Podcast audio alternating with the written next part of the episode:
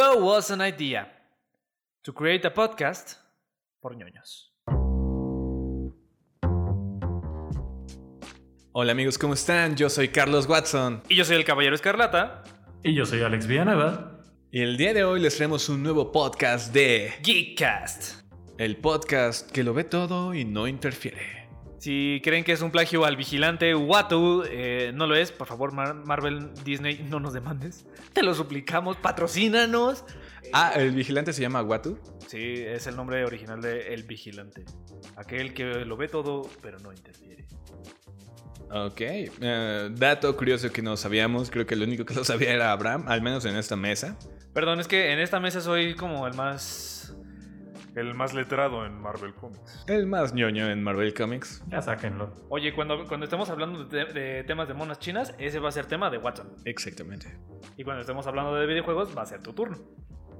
Eh, también yo le entro a los videojuegos y también Villanueva le entra al tema de las monas chinas. Es la ventaja de este podcast que todos sabemos un poquito de todo y a la vez no sabemos mucho de nada.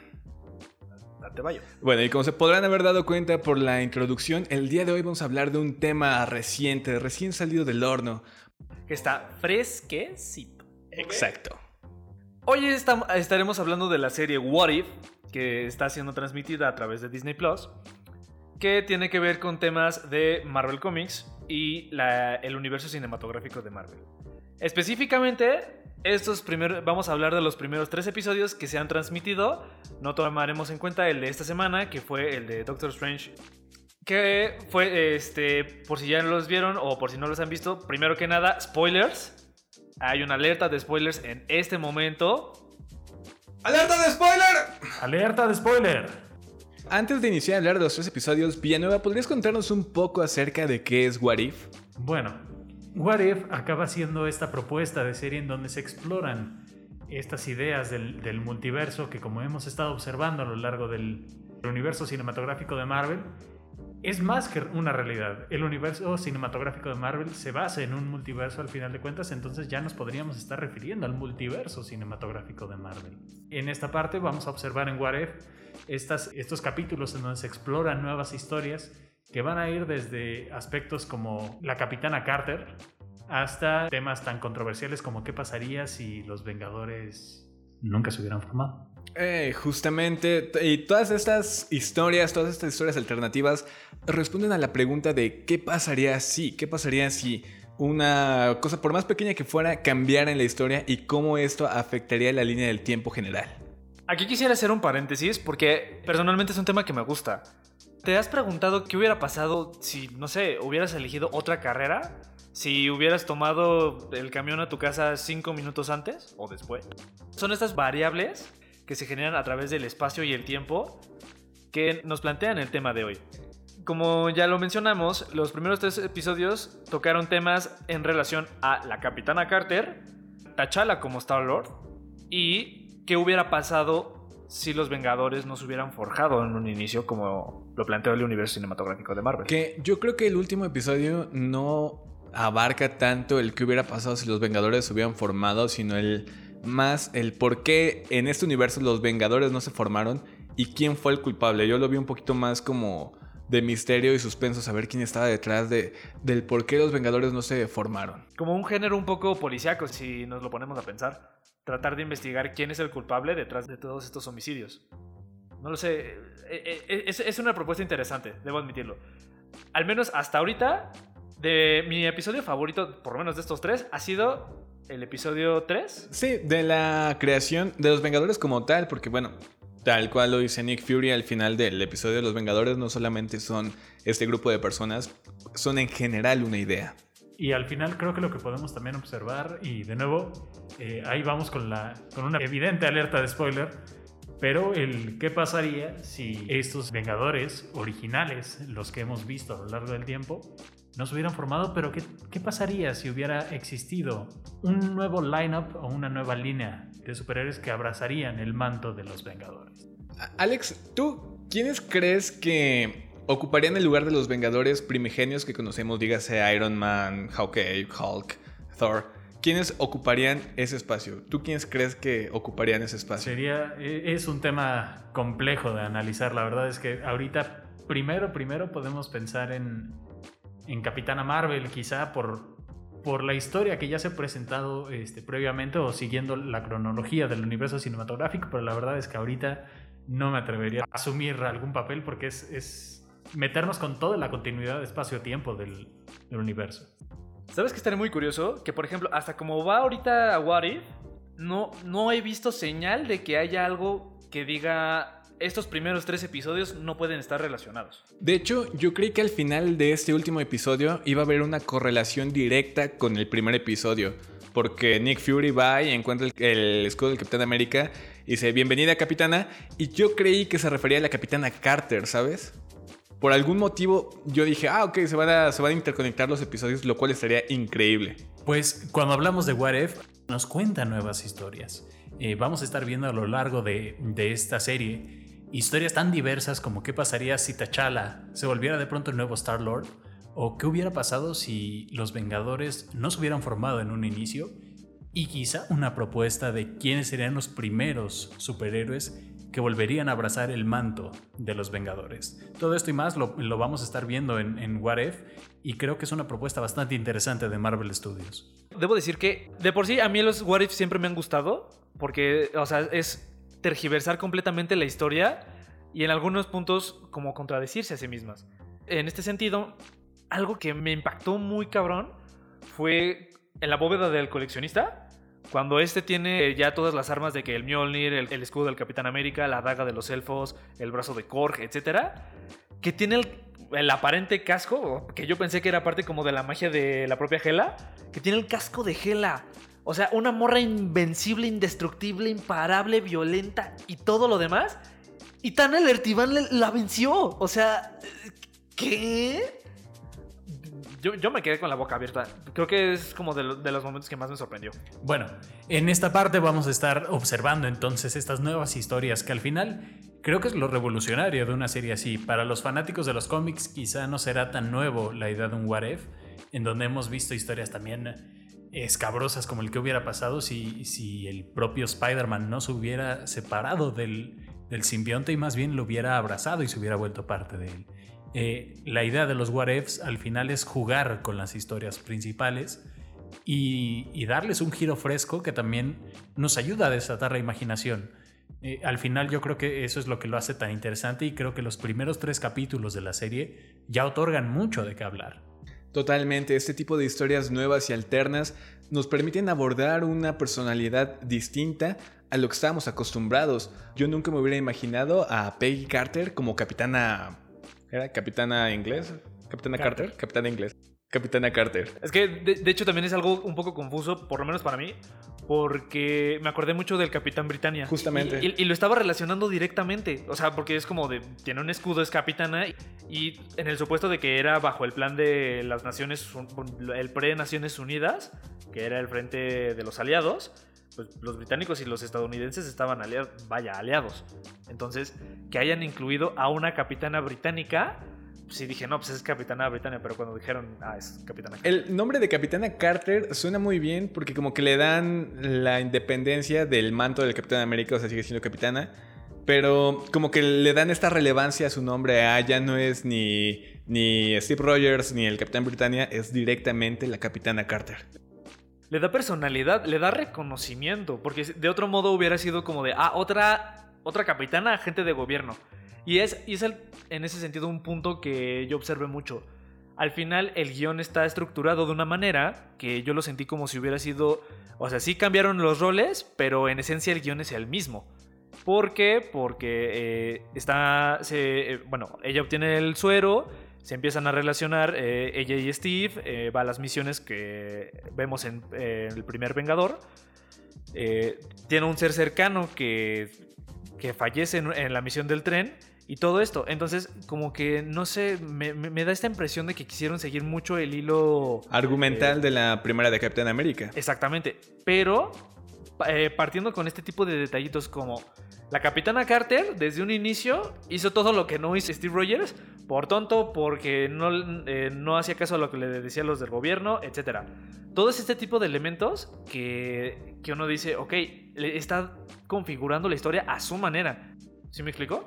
Creo que esta es la principal diferencia entre la Capitana Carter y el primer Capitán América de los inicios, porque la Capitana Carter era un agente que ya tenía algo de carrera dentro de las fuerzas del ejército norteamericano, ya sabía cómo moverse, ya sabía qué hacer. Sin embargo, Steve Rogers, pues técnicamente fue en su primera semana como recluta, por eso siento que se veía como un poco más lento, más bobo, más... No sé cómo relacionarme directamente ya siendo Capitán América. Sí, tomemos en cuenta en esta parte que por la, por la razón por la que se elige a Steve Rogers no es por su genio militar o su genio táctico, sino por el corazón que tiene, digamos, el, ya metiéndonos al, al trasfondo de, de, lo que quiere representar Steve Rogers. Él representa esa, esa bondad o esa justicia del ideal americano, ¿no?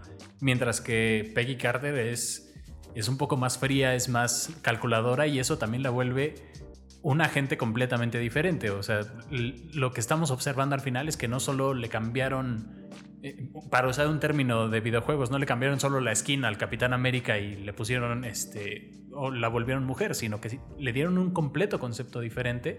Y no hay que olvidar, o sea, tan es así que acabamos observando a Steve Rogers ocupando lo que parecería una primera armadura de Iron Man, o una armadura primitiva de Iron Man, que que también es algo que no hay que olvidar. O sea, sí se retomaron los argumentos principales, pero no, no o es una historia independiente del resto. Podemos compararla, sí, porque tiene el material base, pero se desarrolla de una manera diferente. Concuerdo totalmente, y más en el aspecto del desarrollo que se le da a la capitana Carter, porque incluso en su manera de pelear se ve totalmente distinta de Steve Rogers. O sea, la capitana Carter llega y empieza a romper cráneos a diestra y siniestra sin tener miedo. Y ella busca estar en la acción porque sabe que ella tiene la capacidad de cambiar el rumbo de la guerra. Algo que se veía un poco más opacado en, los primeros días de Steve Rogers como el Capitán América.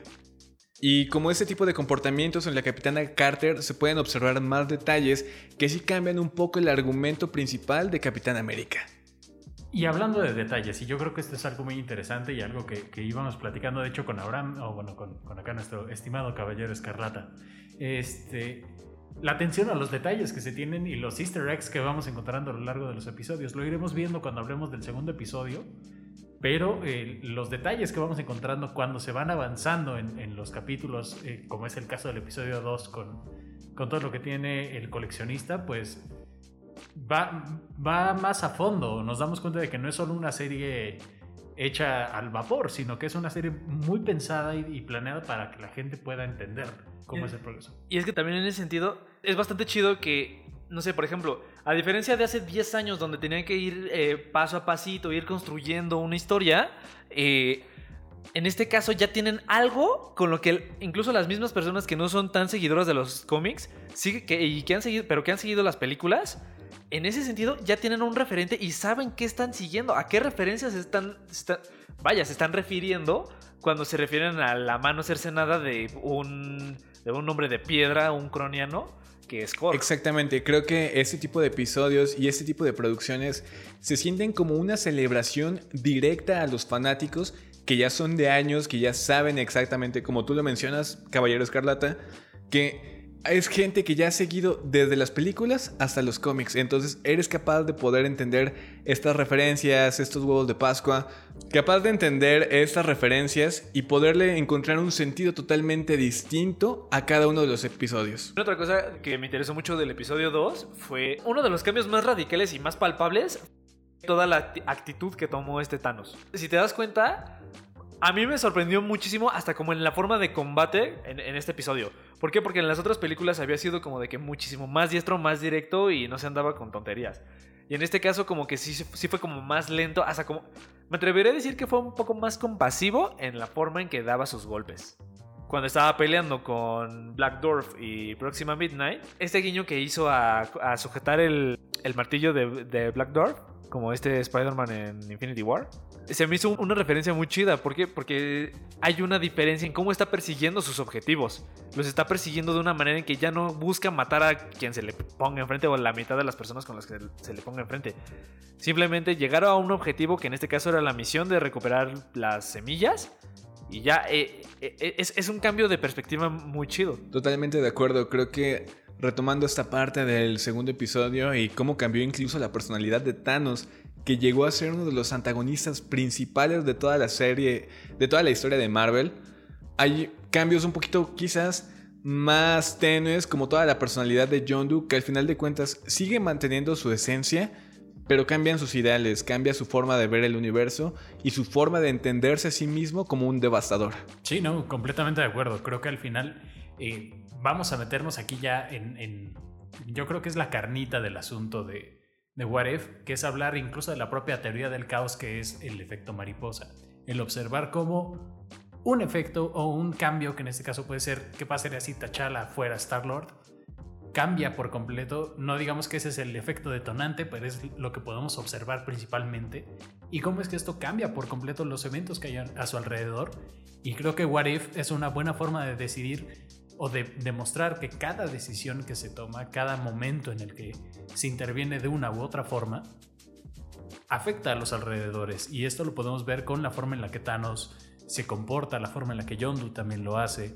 El propio T'Challa que brinda su propia personalidad o que trae su propia personalidad y que nos hace olvidar a Peter Quill de, una manera muy, muy diferente a, a como lo teníamos presente del MCU.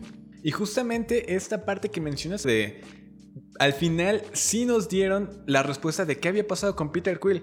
Yo también durante todo el episodio había pensado en, bueno, que ahorita estamos viendo a T'Challa siendo Star-Lord, pero ¿qué pasó con el verdadero Star-Lord? ¿Qué, habrá sido de él? ¿Cómo habrá cambiado su vida?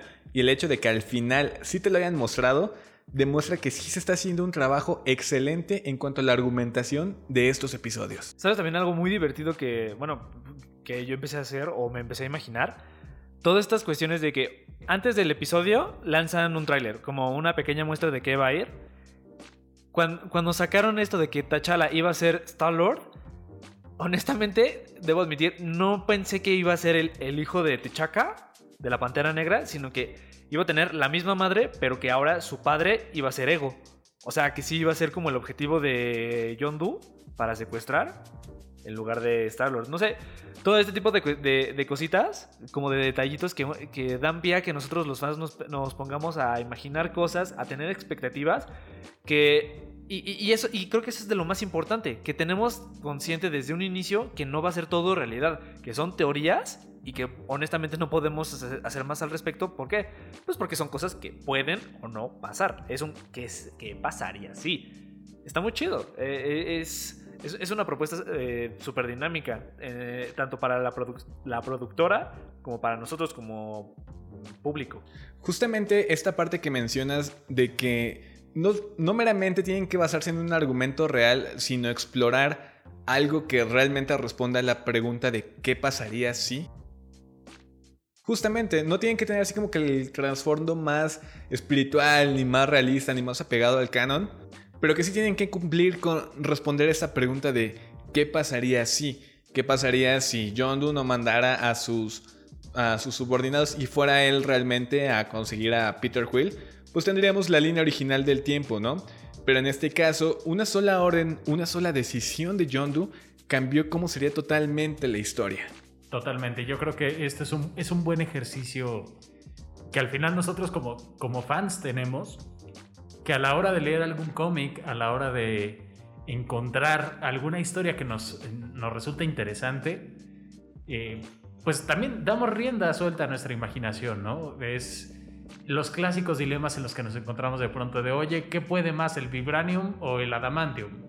Si Pantera Negra chocara contra el... Este, contra Wolverine, por decir algo, ¿quién ganaría en una pelea? Bueno, este tipo de teorías son los what ifs de nosotros, de los fans. ¿Quién, tiene el fierro más filoso? Dejen al viejo corriente este, por un momento. Y bueno, eh, hay que este, tomar en cuenta este tipo de, teorías. El What If, al final de cuentas, es eso: es jugar con la imaginación de los fans, es jugar con nuestra, nuestra forma de concebir eh, universos alternos o posibles escenarios y por qué no darnos la, la oportunidad de, de, volarnos todavía más. Y, a mí me gustaría que ahora pasáramos a la parte del, del, episodio 3 porque se me hace que es la mejor forma en la que se ejemplifica ese qué pasaría si. Porque al final de cuentas nos deja con una incógnita enorme abierta para que el público elija Pero te dice, ahora ya no puedes elegir de estos, este, de estos originales. Ahora tienes que formar tu propio roster. Justamente tocas un punto muy importante que es el hecho de llevar a la pantalla algunas de las fantasías de todos los fanáticos. Qué bonito es poder ver a T'Challa como Star-Lord o a Peggy Carter como la Capitana Carter. Son algunas cosas que quizás no se nos ocurrieron o no se nos habrían ocurrido a los fanáticos, pero esta exploración de otras facetas de los personajes es excelente. Y retomando la parte del ya episodio 3 que se acaba de estrenar la semana pasada, se da también esta especulación como fanático de quién está detrás de lo que estamos viendo, qué está pasando. Me encanta pensar en que todo es posible. Al inicio del episodio realmente yo creí que el que estaba detrás de todo era Loki. Sí, Güey, yo todo el tiempo pensé que era Loki. O sea, es que, no sé, como que ha hecho este tipo de cositas tantas veces como que los engañan, nos mantienen el misterio y así. Que realmente dije, nah, en el momento en el que llegó Loki, dije, sí va a ser Loki, sin duda alguna. Y realmente no. Y eso fue lo, y eso fue lo rico de este episodio. Que, que realmente nos dio una historia nueva, una historia original, no, un, no algo para decir, ah, es que si te acuerdas en la película tal, este, para allá se está dirigiendo. No, no, no, no. O sea, esto es una historia completamente nueva a partir de lo que ya hemos visto en estos otros episodios. Y analizando el final del episodio 3, en ningún momento se nos dice que Loki no fue el que pudo estar detrás de todo. Loki puede manipular gente. Y al final, ¿quién fue el que terminó ganando al final de todo el episodio? Loki. Entonces, en ningún momento se puede decir textualmente que Loki manipuló toda la situación, pero tampoco te lo niegan. Sigue estando este espacio abierto a la imaginación. Exacto, yo, yo ahí es en donde eh, quisiera mencionar que, eso es lo que hace un buen what Cuando, habla, cuando hablas con tus amigos de, oye, ¿qué pasaría si, por meter a, nuevos universos, qué pasaría si Superman se enfrentara a la Capitana Marvel? Sí, pero ¿en qué circunstancias o por qué llegó ahí? Hay cosas que se dejan abiertas y detalles que no tienes que puntualizar al 100%, porque lo estás imaginando, estás observando un, nuevo universo que tal vez jamás llegue o que puede que no se haga. Entonces, no tienes por qué tener todas las respuestas. Y también, si las tuvieras todas, entonces ya no sería un escenario nuevo, ya sería algo completamente previsible. Que bueno, como lo hemos mencionado en otros episodios, es, es importante decir que honestamente si nos explicaran qué pasó en ese jueves, cuando resolvieron lo de los Vengadores, a cuando Loki tomó el poder de todo el planeta, creo que todos lo iríamos a ver. ¿Por qué? Porque justamente es una historia muy interesante, es una historia que, nos mantiene picados, nos mantiene con el... ¿Y ahora cómo? ¿Cuándo? ¿Por qué? ¿Quién? Y también de este mismo episodio, lo que me queda de incógnita es cómo fue todo el asunto entre Hope, Hank y Shield. ¿Por qué? Porque en, en esta ocasión vimos otro guiño directo de los cómics. Como el hombre hormiga, Goliath y Yellow Jacket original tomó otro manto aparte de, Landman. ¿Sí me explicó? ¿Cómo Hank Pym tomó este manto y cómo no solo adopta el traje y lo que suponemos es la identidad, sino toda esta actitud que creo que es algo de lo que más caracterizaba al Yellow Jacket, la parte de demencia que tenía Hank Pym. En esta parte yo sigo creyendo que Loki pudo estar totalmente detrás de ello, pero también creo que nos está yendo una parte muy importante, súper, súper importante en este episodio, y es cómo muere cada uno de los Vengadores.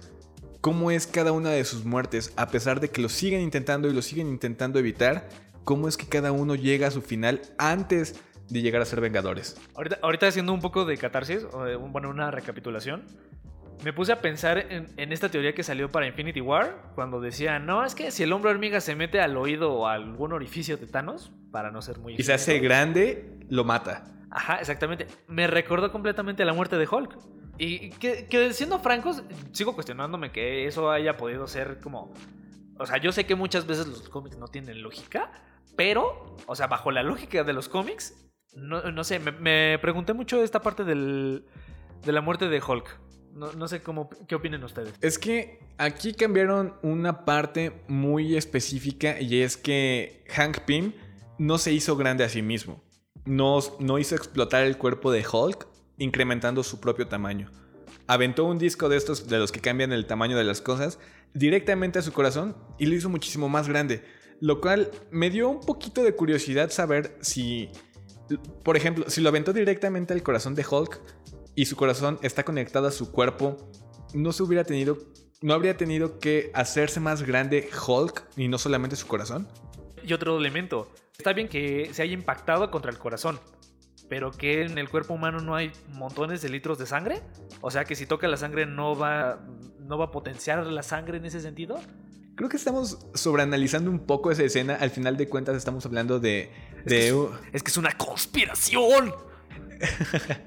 Al final de cuentas estamos hablando de un producto audiovisual ficticio basado, basado en otro universo ficticio de un universo ficticio. Entonces, eh, es bueno y bonito poder seguir haciendo este tipo de teorías y poder seguir analizando y seguir haciéndonos la pregunta de ¿qué pasaría si? Afortunadamente, todavía tenemos episodios para dar y regalar. Todavía quedan el episodio del Ultron con el cuerpo de visión. Y uno de los que más me emociona ver, Marvel, Marvel Zombies. Zombies, sí, claro. Sí, totalmente. Es que, a pesar de los años, digo, no ha sido como de los más famosos, pero siempre, digamos, se mantiene. Es, esa historia, no importa el formato, se mantiene pensar en, en, los héroes de Marvel como zombies. Y qué bonito que ahora nos den la oportunidad de verlo, quizás no en la pantalla grande y no en un live action, pero sí comenzar a explorar el recibimiento que pueden tener los fanáticos hacia la historia de Marvel Zombies. Y si los fanáticos lo sabemos recibir bien, ¿quién quita que en unos años podamos ver esta historia adaptada a la pantalla grande? Pues de hecho, ya, eh, hasta donde me acordé, ya, habían confirmado que algunos de los personajes que van a salir ahorita en los What Ifs, que son las líneas de tiempo alternas después de lo que pasó en la serie de Loki, vayan a ver Loki, para que entiendan.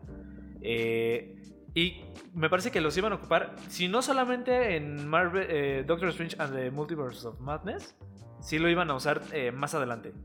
No, y, justo lo que dices, es algo bonito saber que no lo están descartando o no están dando algo como, sí, sí, sí, ya ten, aquí está lo que me pediste, ya no me vuelvas a pedir nada más. ¿Sabes? Eh, no sé, es, es, algo muy chido.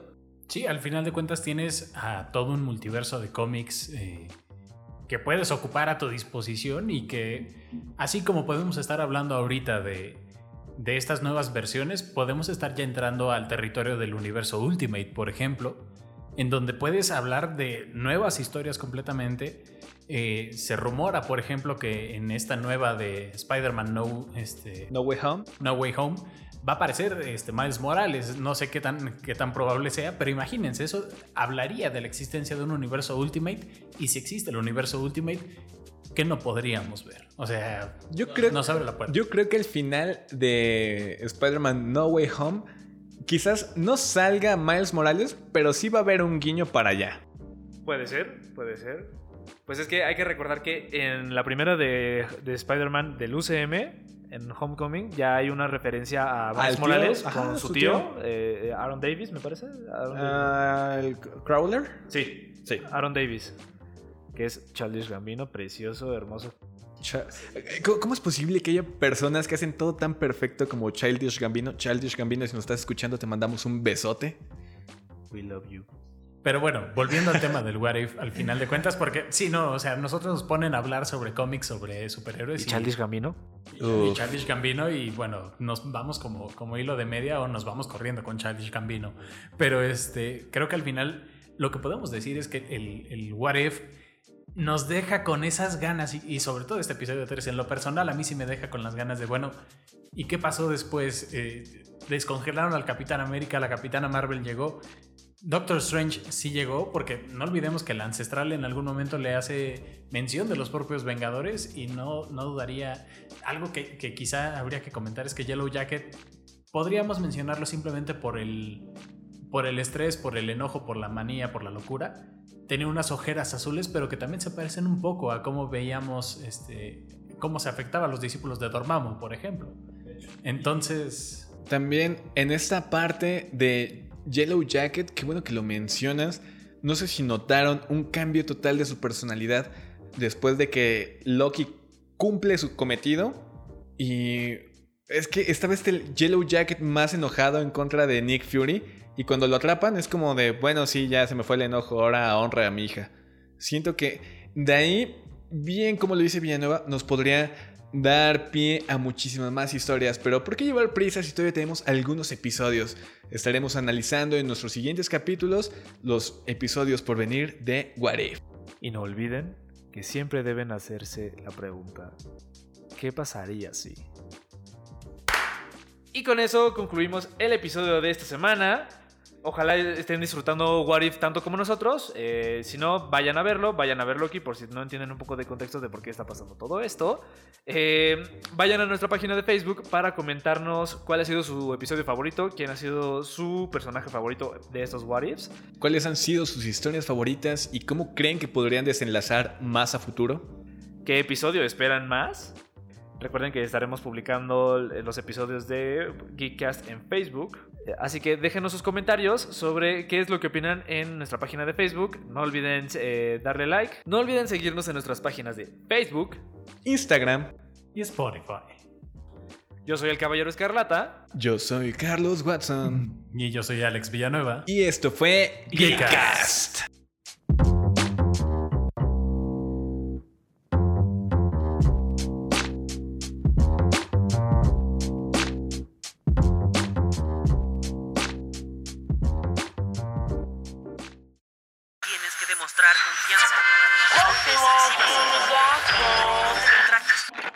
Contenido es traído a ustedes en colaboración con Gato Negro Producciones.